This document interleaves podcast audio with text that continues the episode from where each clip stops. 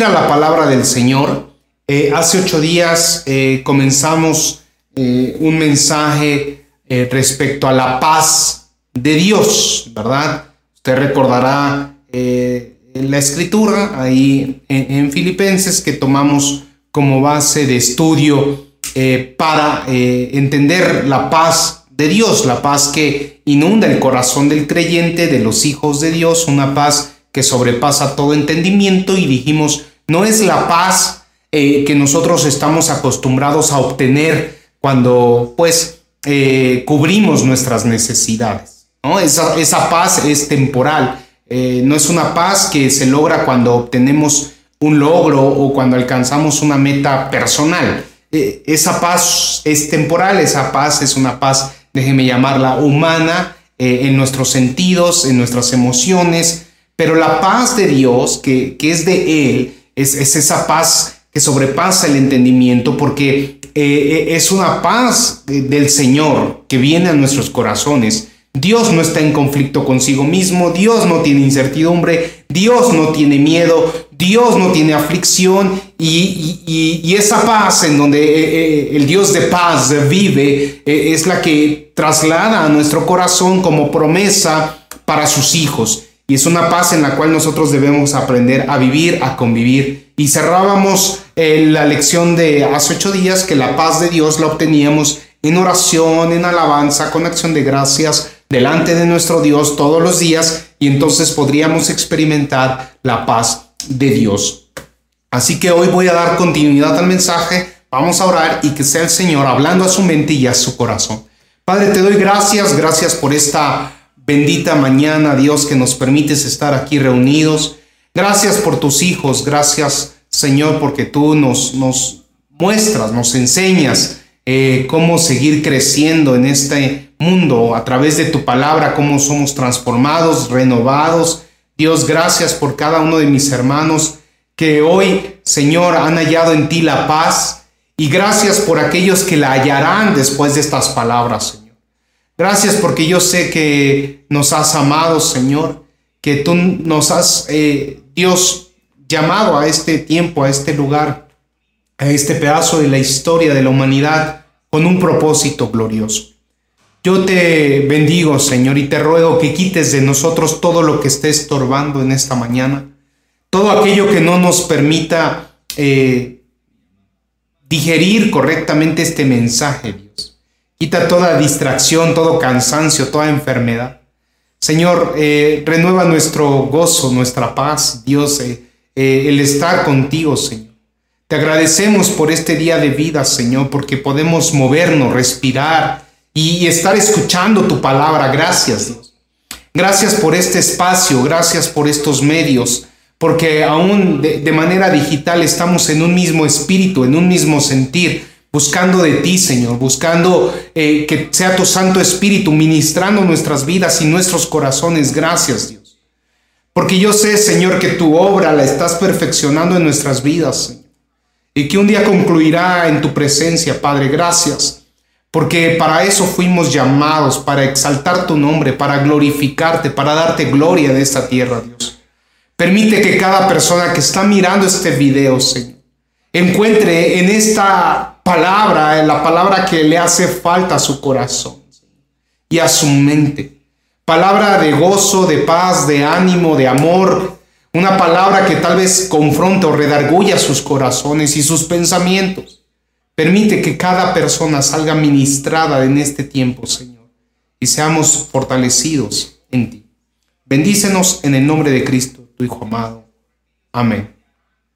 En la semana, hermano, pues estuvimos eh, un poco estudiando el, mensaje de hace ocho días y una persona me hizo referencia a que es muy difícil hallar la paz de Dios. Eh, no una paz reconciliadora en el sentido de yo estar en paz con Dios, porque sabemos que cuando hemos puesto nuestra fe en Jesucristo como Señor y Salvador de nuestras vidas, aceptando el sacrificio que hizo hace dos mil años por nosotros, hemos hallado paz para con Dios, en el sentido de que nuestros pecados han sido perdonados y hemos sido justificados por su sangre derramada en esa cruz. Eh, él pagó por nuestros pecados. Y en ese momento usted y yo, que eh, estábamos apartados de Dios, hemos sido conciliados con Dios, hemos sido justificados y ahora estamos eh, perdonados de nuestros pecados. Sin embargo, en el caminar cristiano todavía había aflicciones, había situaciones a nuestro entorno, en nuestras circunstancias, que nos roban, nos roban la paz, nos roban el gozo, y, incluso eh, no, damos eh, correctamente el fruto del Espíritu, no lo manifestamos tangiblemente. Y, en ese contexto eh, es donde la paz de Dios debe tener cabida en nuestras vidas de una forma sobrenatural. Y el Señor nos enseña que vengamos con acción de gracias en oración y súplica, poniendo todas estas necesidades delante de Él. Y entonces la paz de Dios, que sobrepasa todo entendimiento, vendrá a nuestra bueno, en ese contexto, eh, eh, eh, el hermano me decía, es muy difícil sentir la paz de Dios. Es, en ese contexto me, cuesta, pastor, encontrar la paz de Dios. Siento aflicción, siento miedo, siento incertidumbre. Y bueno, preparando la continuidad del mensaje, hice referencia al Evangelio de Juan en el capítulo 14 y le voy a pedir que me acompañe. Juan 14, porque el Señor Jesús nos deja principios eh, claros para eh, eh, hallar y vivir en esa paz. vamos a ir a Juan capítulo 14 y de hecho ayer lo compartí un poco con los jóvenes. les recuerdo jóvenes de 12 a 17 años nos estamos reuniendo los sábados a las 4 de la tarde. Jóvenes de 12 a 17 a las 4 de la tarde yo los espero. Conéctense, estamos aprendiendo principios eh, para ustedes que me da mucha tristeza que el mundo ya les haya etiquetado como la generación de cristal, en donde eh, han atacado su carácter y, la forma en que ustedes pueden soportar eh, la presión, que no están soportando el estrés de este mundo, cuando el carácter del cristiano es afirmado en el Señor y no hay que seguir las corrientes de este mundo. Y yo le decía a los jóvenes, yo no creo que sean de cristal. Yo creo que eh, lo que hace falta a, la juventud en estos días es hablarles con la verdad. Y qué mejor verdad que el Evangelio. Jesucristo es el camino, es la verdad y es la vida. Y Él forja el carácter en nosotros, un temperamento distinto. Y en el Señor caminamos por fe y no por vista. Y eso hay que forjar en nuestros jóvenes. Pero es el mensaje que le estamos lanzando a nuestra generación de jóvenes diciéndoles son de cristal. No, hermano, nuestros jóvenes son de Cristo, no de cristal, y ellos tienen un contexto diferente de, y una perspectiva diferente de vida, y eso hay que forjarlo desde casa. Eh, nosotros el sábado enseñamos principios, pero el que modela, el que instruye, el que enseña es el papá, es la mamá en casa, y todo tiene que ser a través de la palabra del Señor. Así que yo le invito a que eh, empuje a sus jóvenes, ¿verdad? A congregarse, a reunirse con otros jóvenes del Señor. Sábados a las 4, de 4 a 5 estamos reunidos eh, para los de 12 a 17, de 5 y media a 6 y media, de 17 a 21 años. Eh, ahorita eh, están de vacaciones, ya regresan el próximo sábado, ya por fin, estos jóvenes de, de, de 17 a 21 y los jóvenes independientes también el próximo sábado de 6 y media a, a, a 7 y media tendrán sus, Ah, no, es de 7 y media a 8 y media, algo así. Bueno, cheque los horarios, estamos eh, ahí, ya me, confundí, pero creo que es de 7 y media a 8 y media. Bien, le decía, vamos a leer Juan, capítulo 14, eh, que es el Santo Espíritu de Dios hablando a nuestras vidas, y eh, comparta y, y, enseña a sus hijos a buscar en las escrituras. Dice Juan 14, verso 27. el Señor Jesús está hablando a sus discípulos, les dice, la paz os dejo, mi paz os doy. Yo no os la doy como el mundo la da. No se turbe vuestro corazón ni tenga miedo. Habéis oído que yo os he dicho, voy y vengo a vosotros. Si me amarais, os habríais regocijado porque he dicho que voy al Padre, porque el Padre mayor es que yo.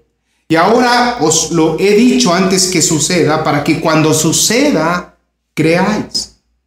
No hablaré ya mucho con vosotros, porque viene el príncipe de este mundo, y él nada tiene en mí. Mas para que el mundo conozca que amo al Padre, como el Padre me mandó, así hago. Levantaos, vamos de aquí. Eh, Jesús está con sus discípulos celebrando la Pascua. Está anunciándoles que no estará ya más con ellos, que su tiempo ha llegado, que está a punto de ser entregado por uno que lo va a traicionar muy cercano y que Él está dispuesto a entregar su vida al Señor y cumplir con su ministerio, con su llamado a cumplir con lo que el Padre le ha demandado. Y ahí está Jesús, en ese contexto hablando a sus discípulos. Sus discípulos al escuchar que Jesús ya no va a estar con ellos, empiezan a tener aflicción, a tener miedo, a tener angustia, a experimentar emociones fuera de control y el Señor les dice, no se turbe su corazón, no tengan miedo. La paz que yo les doy o que yo les dejo no es como la paz de este mundo, la que la paz que ofrece el mundo. Otra vez en el contexto del apóstol Pablo, la paz de Dios es diferente a la paz de este mundo. Es una paz que sobrepasa todo entendimiento y Jesús les está diciendo, tienen que experimentar esta paz. Cuando uno revisa el contexto de estas palabras, se pone a imaginar eh, y, a, mí me gusta mucho dilucidar cómo fue ese momento. Y entonces, ayer platicando con los jóvenes, imagínense que llega usted a contar una historia trágica de lo que le ha acontecido, de lo que le va a pasar, que dice, miren, ¿qué creen mañana? mañana me van a meter a la cárcel y probablemente eh, me están persiguiendo, me van a acosar y, y me han amenazado con matarme. ¿Qué esperaría usted cuando yo le cuento esta historia? Bueno, pues eh, uno esperaría que se preocuparan por uno, que se preocuparan por la persona que está haciendo esta narrativa, no que se preocuparan por los demás, ¿no? y, realmente por quién se preocupó los discípulos. Les entró aflicción porque Jesús ya no iba a estar con ellos. En lugar de preocuparse por Jesús, se estaban preocupando por ellos, estaban nerviosos por su situación. Y Jesús les estaba diciendo lo que iba a acontecer y ellos empezaron a tener miedo por ellos. Hermano, muchos cristianos, hijos de Dios, que han sido llamados justificados, tienen miedo y angustia por sus vidas porque están centrados en ellos. Su mente está en ellos. Su mundo es ellos. Cuando Jesús les dijo, la paz que yo os doy, la paz que yo les dejo no es como la del mundo, no es como la que tú estás buscando. Y ahí estás tú afanado buscando tu paz. A través de tus fuerzas buscando recursos económicos, a través de tus fuerzas tratando de arreglar tu matrimonio, a través de tus fuerzas tratando de educar a tus hijos, a través de tus fuerzas eh, obedeciendo las cosas. No es a través de ti, no es, no es por ti, es con Dios, hermano. Tus ojos puestos en Jesús, el autor y consumador de la fe. Tus ojos deben de estar buscando y tu esfuerzo, todo tu ser, buscando el reino de Dios y su justicia. Y todo lo demás vendrá por añadidura. Pero como estás centrado en ti, en tus emociones, en lo que te hace sentir a ti, pues no estás hallando la paz de Dios. Esta historia no se trata de ti, se trata de Jesús en tu vida. Es más, se trata de Jesús, de Dios, de la gloria del Padre. En esta película tú y yo no pintamos. Nos hacemos protagonistas cuando solo somos extras en la filmación. Y ayer un poco eh, interactuando con los jóvenes decía, imagínate que te invitan a ser extra en una película te, graban ahí en una escena donde sales un segundito por ahí escondido detrás de, de la gente. Tú te emocionas tanto pensando que sales en esa película, ¿verdad? Y juntas a toda la familia para ver la película donde tú sales.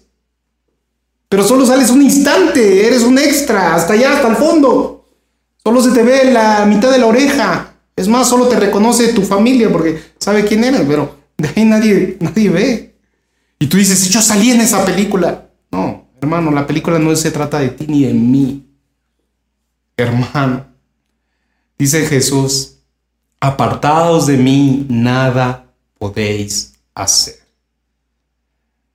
Yo soy la vid, ustedes son los pámpanos. Si no están conmigo, nada pueden hacer. Esta película no se trata de nosotros. Pero nos hemos encargado, y lo hablo eh, en general, de los, del púlpito, señalando que Dios ama tanto al hombre, pareciendo que el hombre es, lo más importante. Eso es mentira. No es, no es el hombre lo importante, lo, lo importante es Dios. No, nosotros somos insignificantes y, en el contexto de romper todo paradigma humanista, hermano. No somos importantes. No, no, no somos tan importantes como hemos pensado que lo somos. No, hermano. El importante es Dios. Y yo sé que algunos estoy incomodando hoy. Porque han dicho, no, Jesús murió por mí, por amor a mí. Esa es verdad. De tal manera amó Dios al mundo que ha dado a su único Hijo para que todo aquel que en él crea no se pierda más, tenga vida eterna. Dios nos amó, sí es, es verdad, pero no es toda la verdad. Porque dice la Escritura que para gloria suya fuimos hechos. ¿Para gloria de quién? De Dios. No Dios fue hecho para nosotros. No, hermano, no se equivoque. No, no, Jesús no, no, no vino a morir principalmente por amor a usted. No, no, no, no. Jesús mismo lo dice, verso 31. Mas para que el mundo conozca que amo al Padre, Jesucristo, en esta posición, en donde eh, se humilló a sí mismo haciéndose como nosotros, dice la Escritura, dice, para que el mundo conozca que amo al Padre y como el Padre me mandó, así hago. Jesús vino a honrar al Padre en esta tierra, vino a obedecer al Padre, el Padre lo mandó a morir en la cruz por nuestros pecados y Jesús fue obediente. Sí nos amó, pero amó más al Padre y obedeció al Padre. No, hombre, ahorita ya algunos están simbrados. Ayer que se lo dije a los jóvenes, de repente dijeron, o sea, ¿cómo? O sea, Jesús no quería morir por nosotros, no. No, no estoy diciendo eso. Dios nos amó, nos conoció incluso antes de la fundación del mundo. Pero esa es, es una parte de la verdad. La verdad completa es que dentro del plan de Dios estaba mandar a Jesús y Jesús fue mandado por el Padre. Dios mismo encarnó, se hizo hombre y él en esta humanidad mostrada obedeció al Padre y por amor al Padre él fue obediente hasta la muerte y muerte de cruz. ¿Está comprendiendo el mensaje, hermano?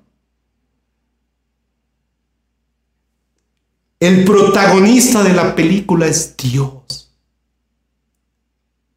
El principio de eh, encontrar la paz en nuestros corazones es Dios. Nuestra mente en Dios. Nuestra honra a Dios y nuestra obediencia a Dios nuestra fe puesta en el Señor.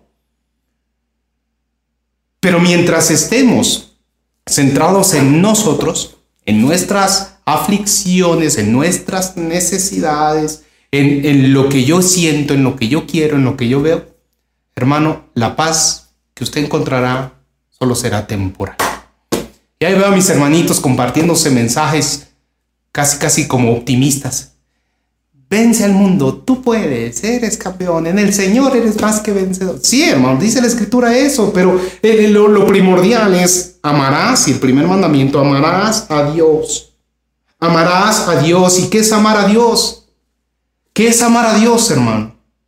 Lo dice la escritura, no lo digo yo. Dice, dice la escritura, eh, y, si quiere, léalo conmigo, para que no, no, no, no diga, y está en este contexto, hermano. Jesús dice que el que ama guarda qué? Sus mandamientos. Ahí 14, 15. Más atrásito, vea, ya son unos versículos atrás. Si me amas, guarda mis mandamientos. Y yo rogaré al Padre y os dará otro consolador para que esté con vosotros para siempre. El Espíritu Santo viene ahora a nosotros que hemos creído en Jesucristo para que nosotros, por amor a Él, podamos guardar sus mandatos, actuar distinto en este mundo. ¿Pero para qué? Para coronarlo a Él con gloria y honra, con obediencia. Es así como exaltamos el nombre del Señor en esta tierra. Es así como Jesucristo dio a conocer que amaba al Padre, siendo obediente a lo que el Padre le había mandado hacer en esta tierra. Eso dice el verso 31. Mas para que el mundo conozca que amo al Padre y como el Padre me mandó, así hago. ¿Cómo vamos a saber realmente entre usted y yo quiénes hemos sido salvados? Si no es por el fruto de nuestra fe. ¿Y cómo se manifiesta el fruto? Con obediencia. Claro. El fruto del Espíritu va a ser natural, dado por los hijos de Dios. Amor, gozo, paciencia, benignidad, bondad, fe, mansedumbre, templanza. Hermano, ¿está usted comprendiendo hasta aquí el mensaje? me estoy explicando correctamente en el sentido de, no soy yo el centro, es Cristo. Es el Señor al que yo le honro y le alabo y le obedezco y le amo con todo mi corazón, con toda mi mente y con todas mis fuerzas. Y en la medida que yo haga eso, voy a encontrar la paz. Mire lo que dice el capítulo 15 más adelante, eh, en el versículo, en el versículo 10, 10 y 11. Si guardáis mis mandamientos, otra vez, reiterativo el Señor hablando de sus mandamientos, permaneceréis en mi amor. Y aquí hay una, un, un enlace entre lo que era la ley y lo que es la gracia. La ley obligación, la gracia por amor. Dice, así como yo he guardado los mandamientos de mi Padre y permanezco en su amor. Estas cosas os he hablado para que mi gozo esté en vosotros y vuestro gozo sea cumplido. Hermano, el creyente estará en paz y con gozo. Una vez, una vez que haya entendido que el centro de su vida es Dios, no Él. Que no, no, se esté centrando en sus necesidades, sino se esté centrando en honrar al Padre. Cuando nos centremos en honrar a Dios, antes de cubrir nuestras necesidades, entonces estaremos en paz y con gozo. Y yo, este principio ayer le decía a los jóvenes y hoy a los varones en la mañana, tenemos que romper paradigma del mundo. El mundo dice, mira, acá en el pecado, el pecado es diversión pura. El pecado es sabroso, ahí decía mi querido Alex Borrayo. Sí, claro, el pecado es sabroso si no, no fuera pecado. Pero es sabroso por instantes. Porque a los que hemos nacido de nuevo y tenemos una naturaleza nueva, el pecado tal vez satisface por momentos nuestra carne, pero nos sentimos y nuestra conciencia nos está acusando, nos sentimos culpables, el espíritu nos redarguye, no nos sentimos en paz cuando hacemos algo indebido delante del Señor. No, hay paz en nuestros corazones, no nos podemos alegrar ni regocijar. Tal vez sentimos satisfacción por unos instantes, pero la cruda del pecado en el creyente es severa.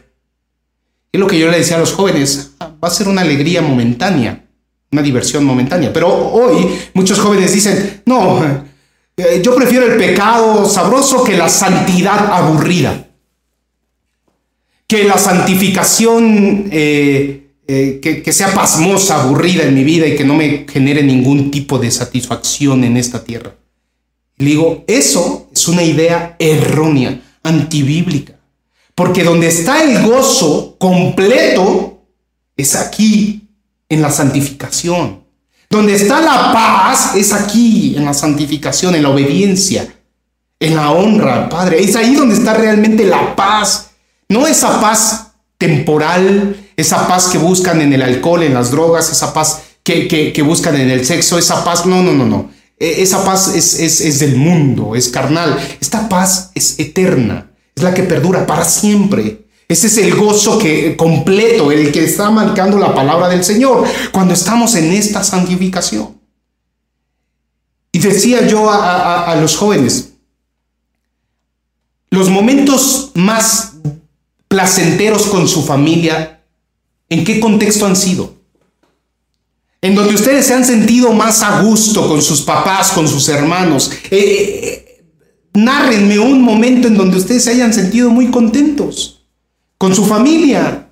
Yo les ponía el ejemplo de, hace unos meses que yo fui con los niños a, un balneario y nos aventamos por toboganes con Mario, con Fer, eh, con Sofía nadando en el chapoteadero. Ahí estaba Nadia y estábamos eh, eh, juntos. Y decía, en ese momento, en ese ambiente, no había enojos, no había pleitos, había paz, había gozo, pero porque había obediencia, porque había respeto, porque había honra a Dios, porque eh, estábamos haciendo lo correcto. Y esa paz y ese gozo es eterno, no es temporal. Porque sabemos que incluso en la aflicción podemos experimentar la misma paz y el mismo gozo. Por eso vivimos confiados y por eso el apóstol Pablo decía, mi vivir es Cristo y el morir es ganancia. Como si la muerte fuera una recompensa. Claro que lo es, amén, porque es el, momento en donde estaremos reunidos con nuestro Padre. Jesús les dice a sus discípulos, me voy a regresar tantito, verso 28. Habéis oído que yo os he dicho, voy y vengo a vosotros. Estoy leyendo 14, 28 de Juan. Si me amarais, si me amarais, si realmente me amaran, se hubieran regocijado porque les he dicho que voy al Padre. Si realmente amaran, amáramos al Señor, nos gozaríamos incluso en medio de las tribulaciones, porque dice, bienaventurados los que los persiguen por causa mía. Hermano, es un honor ser cristiano, pero no por nosotros, sino por Él. Y que Él haya puesto los ojos en nosotros, eh, que haya dado su vida por nosotros, que, que no somos nada sin Él. Hermano, en ese contexto y le damos gloria y honra al Señor y vivimos agradecidos y entonces le amaremos y diremos, amén, Padre, porque me has amado. Sin ti estaría perdido, estaría condenado a una muerte eterna. Gracias, Señor, te amo. Y con todo el amor de mi corazón, con toda mi mente y con todas mis fuerzas, yo quiero honrarte siendo obediente a tu palabra. Por amor, Señor. Y ese amor es el que tú has puesto a través de tu Santo Espíritu y has sellado en mi vida. Y hoy puedo caminar en obediencia por tu Santo Espíritu, por tu amor. Gracias Dios. Y es ahí donde yo siento paz. Y entonces las circunstancias en esta tierra no cambiarán. Habrá escasez, sí. Habrá persecución, sí. Problemas familiares, de salud. Todas esas aflicciones van a seguir existiendo, hermano. Nadie ha sido librado de estas aflicciones, ni el propio Jesús fue, fue eh, excluido del sufrimiento humano. Y si Dios mismo nos excluyó y nos hizo copartícipes, diciendo, el que quiera venir en pos de mí, tome su cruz y sígame, pues entonces está hablando de que en este mundo vamos a sufrir aflicciones. Él mismo lo dijo, habrá aflicción. Pero no teman, yo he vencido al mundo, dice el Señor, y en eso creemos. Por lo tanto, lo ponemos en el primer lugar, lo exaltamos al Señor, siendo obedientes a su palabra y experimentando entonces la paz en nuestros corazones. Con sumo gozo y alegría disfrutamos entonces obedecer con suma alegría nosotros sufrimos por el nombre del Señor. Y yo le dije ayer a los jóvenes, este mundo nos va a desafiar y va a desafiar nuestra fe y nuestros principios. Hoy donde ya censuran videos por decir que solo hay hombre y mujer, donde eh, quieren eh, tapar la boca y, y buscar la igualdad de género. Hermano, tenemos que honrar la palabra del Señor y vamos a ser desafiados, pero victoriosos en el nombre del Señor. Tal vez en esta tierra pareciera que estamos siendo derrotados, pero nosotros no estamos haciendo tesoros aquí, sino allá arriba en el Señor, los que perduran para siempre. Así que atrevámonos a experimentar la paz de Dios. poniendo al Señor en el lugar que le corresponde, en el centro de nuestras vidas.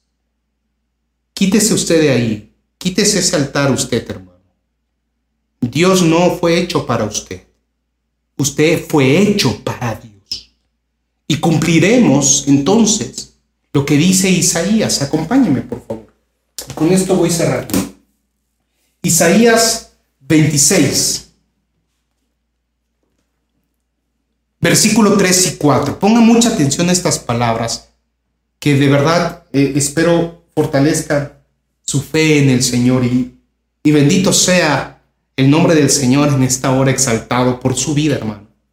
Porque yo sé que algunos estas palabras les están, eh, se están anidando en su corazón, les está fortaleciendo y les está animando a amar al Señor con todas sus fuerzas. Dice el verso 3, Isaías 26:3. Tú guardarás en completa paz. Escuche, escuche, hermano. Otra vez, tú guardarás en completa paz a aquel cuyo pensamiento, cuya mente en ti persevera. Tú vas a guardar en paz aquel que su mente no está puesta en sus problemas, no está puesto en él, no está puesto en sus angustias, no está puesto en su esposa, en su esposo, en sus hijos, en su trabajo, en el dinero que tiene, en su enfermedad. No, no, no, no. Aquel que tiene la mente en dónde? En el Señor, eh, cuyo pensamiento está en ti, el que persevera en ti. Dice, porque en ti ha confiado. Verso 4 Confía en Jehová perpetuamente, porque en Jehová el Señor está la fortaleza de los siglos. Hermano, deje de centrarse en usted. Y Jesús le decía a sus discípulos, no teman, la paz os doy, la paz os dejo. No se aflijan, no vivan conmigo, no sigan pensando solo en ustedes.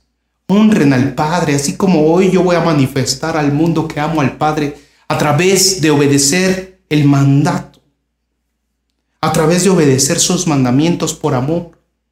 Jesucristo fue esa cruz amando al Padre, honrando al Padre, obedeciendo al Padre. Y nosotros debemos transitar esta vida amando al Padre, honrando al Padre. Y solo así hallaremos la paz de Dios en nuestros corazones. Y Él, como dijo la escritura aquí en Isaías, Él va a, tenernos en ese plano de paz perpetua. Por los siglos nos fortalecerá, dice, nos sostendrá, porque hemos sido capaces de no ponernos a nosotros en primer lugar, ni poner a nuestros hijos, ni poner a nuestra pareja, ni poner en nuestra casa, ni poner nuestros problemas, sino poner a Dios en el centro de nuestras vidas, en el primer lugar. Dios es el protagonista de esta película. Dios, de Él viene la paz, de Él viene todo. Él es soberano en nuestras vidas. Cuando nosotros realmente vivimos bajo la soberanía de Dios, entonces encontraremos la paz y el gozo completo. Que el Señor le bendiga, hermano, que el Señor le guarde y espero esta enseñanza, segunda enseñanza y la segunda parte de la paz de Dios eh, haya simbrado, confrontado, animado su fe, hermano. Eh, estamos aquí para glorificar al Padre y eso lo extenderemos a todas las naciones, dándole la gloria y honra solo a Él, al Señor de señores y al Rey de reyes. Eh, vamos a orar, Padre, gracias, aquí está tu iglesia. Tu iglesia eh, que te ama con todas sus fuerzas, con todo su corazón y con toda su mente. Perseverando, Señor, sus pensamientos solo en ti, Dios. Tú cautivas, Señor, y haznos salir del error pensando que nosotros somos lo más importantes. Que nunca olvidemos que tú eres Dios. Tú eres el principio y el fin. Tú eres el alfa y el omega. Tú eres el rey, Señor. Tú eres el Señor, Padre, de nuestras vidas. que tú eres el, el que merece la gloria, la honra y el honor por siempre. Te amamos y te podemos amar porque tú nos has amado primero. Porque nada proviene de nosotros, todo proviene de ti, Señor. Y en ese estado, Señor, de dependencia total a ti, ves que venimos y nos acercamos confiadamente, agradeciendo tu amor y tu misericordia, tu perdón, Señor, y todo lo que nos has dado, gracias, Dios. Y hoy podemos caminar tranquilos, confiados en que tú tienes control de nuestras vidas. Nuestra labor, Señor, es honrarte, amarte, adorarte, obedecerte. En ese contexto, tú, Señor, tú pelearás nuestras batallas, tú irás delante de nosotros. Y nos iremos de esta tierra el día que tú dispongas, Señor. Y será gustosamente, gozosamente, porque iremos a tu presencia, porque en eso confiamos, en eso hemos creído. No hay nada que pueda detener este fervor y este amor, Señor. Gracias por lo bueno y gracias también por lo malo, Señor. Porque todo es para bien para aquellos que te aman. Bendito seas, Señor. Hoy te ruego porque la iglesia afirme su fe, pero sobre todo afirme el principio de honrarte y obedecerte, de ponerte en el centro de su vida. Bendice a cada persona que nos está mirando, que está escuchando este mensaje, que su corazón sea redarguido. Muéstrales si hay orgullo o soberbia, si hay vanidad, o si se han puesto en primer lugar. Muéstrales, Señor, que es primero tu reino, primero tú, y todo lo demás vendrá por añadidura. Bendito seas, mi Dios, hoy y siempre, en el nombre de Jesús. Y si alguien nos está mirando por primera vez, el Señor te dice, ven, pongámonos a cuentas y estemos en paz. Lo primero es que tú te reconcilies con el Señor, porque Él dice la palabra que a los que le reciben le da potestad de ser llamados hijos de Dios. Hoy el Señor quiere llamarte hijo. Y para, ese, para eso es que tienes que volver a casa, reconocerle como padre. Y a un padre se le honra, a un padre se le obedece, a un padre se le sujeta. Pero también a un padre se le pide perdón por la ofensa. Yo te voy a invitar a que hagas esta oración conmigo. Yo pondré las palabras, tú la sinceridad. Y hoy tu nombre quedará escrito en el libro de la vida. Para siempre no morirás. Vivirás de la mano del Señor. Así que haz esta oración conmigo.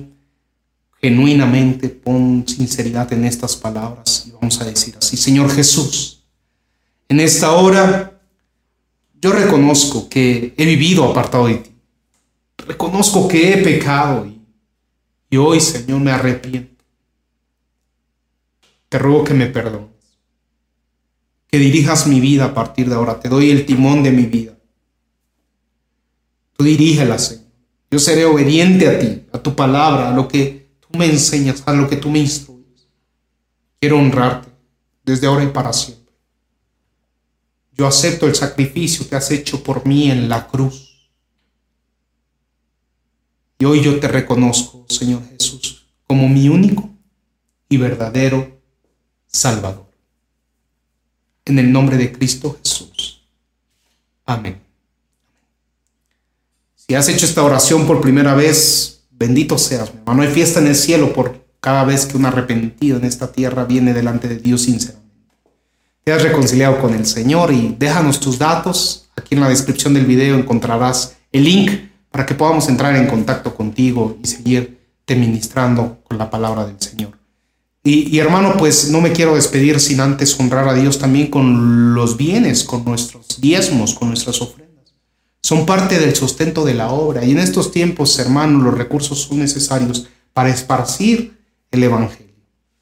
La diferencia de otros ministerios es que en tierra prometida nadie vive de, de diezmos y ofrendas. Todo es para la iglesia, para la obra del Señor, para que se siga expandiendo.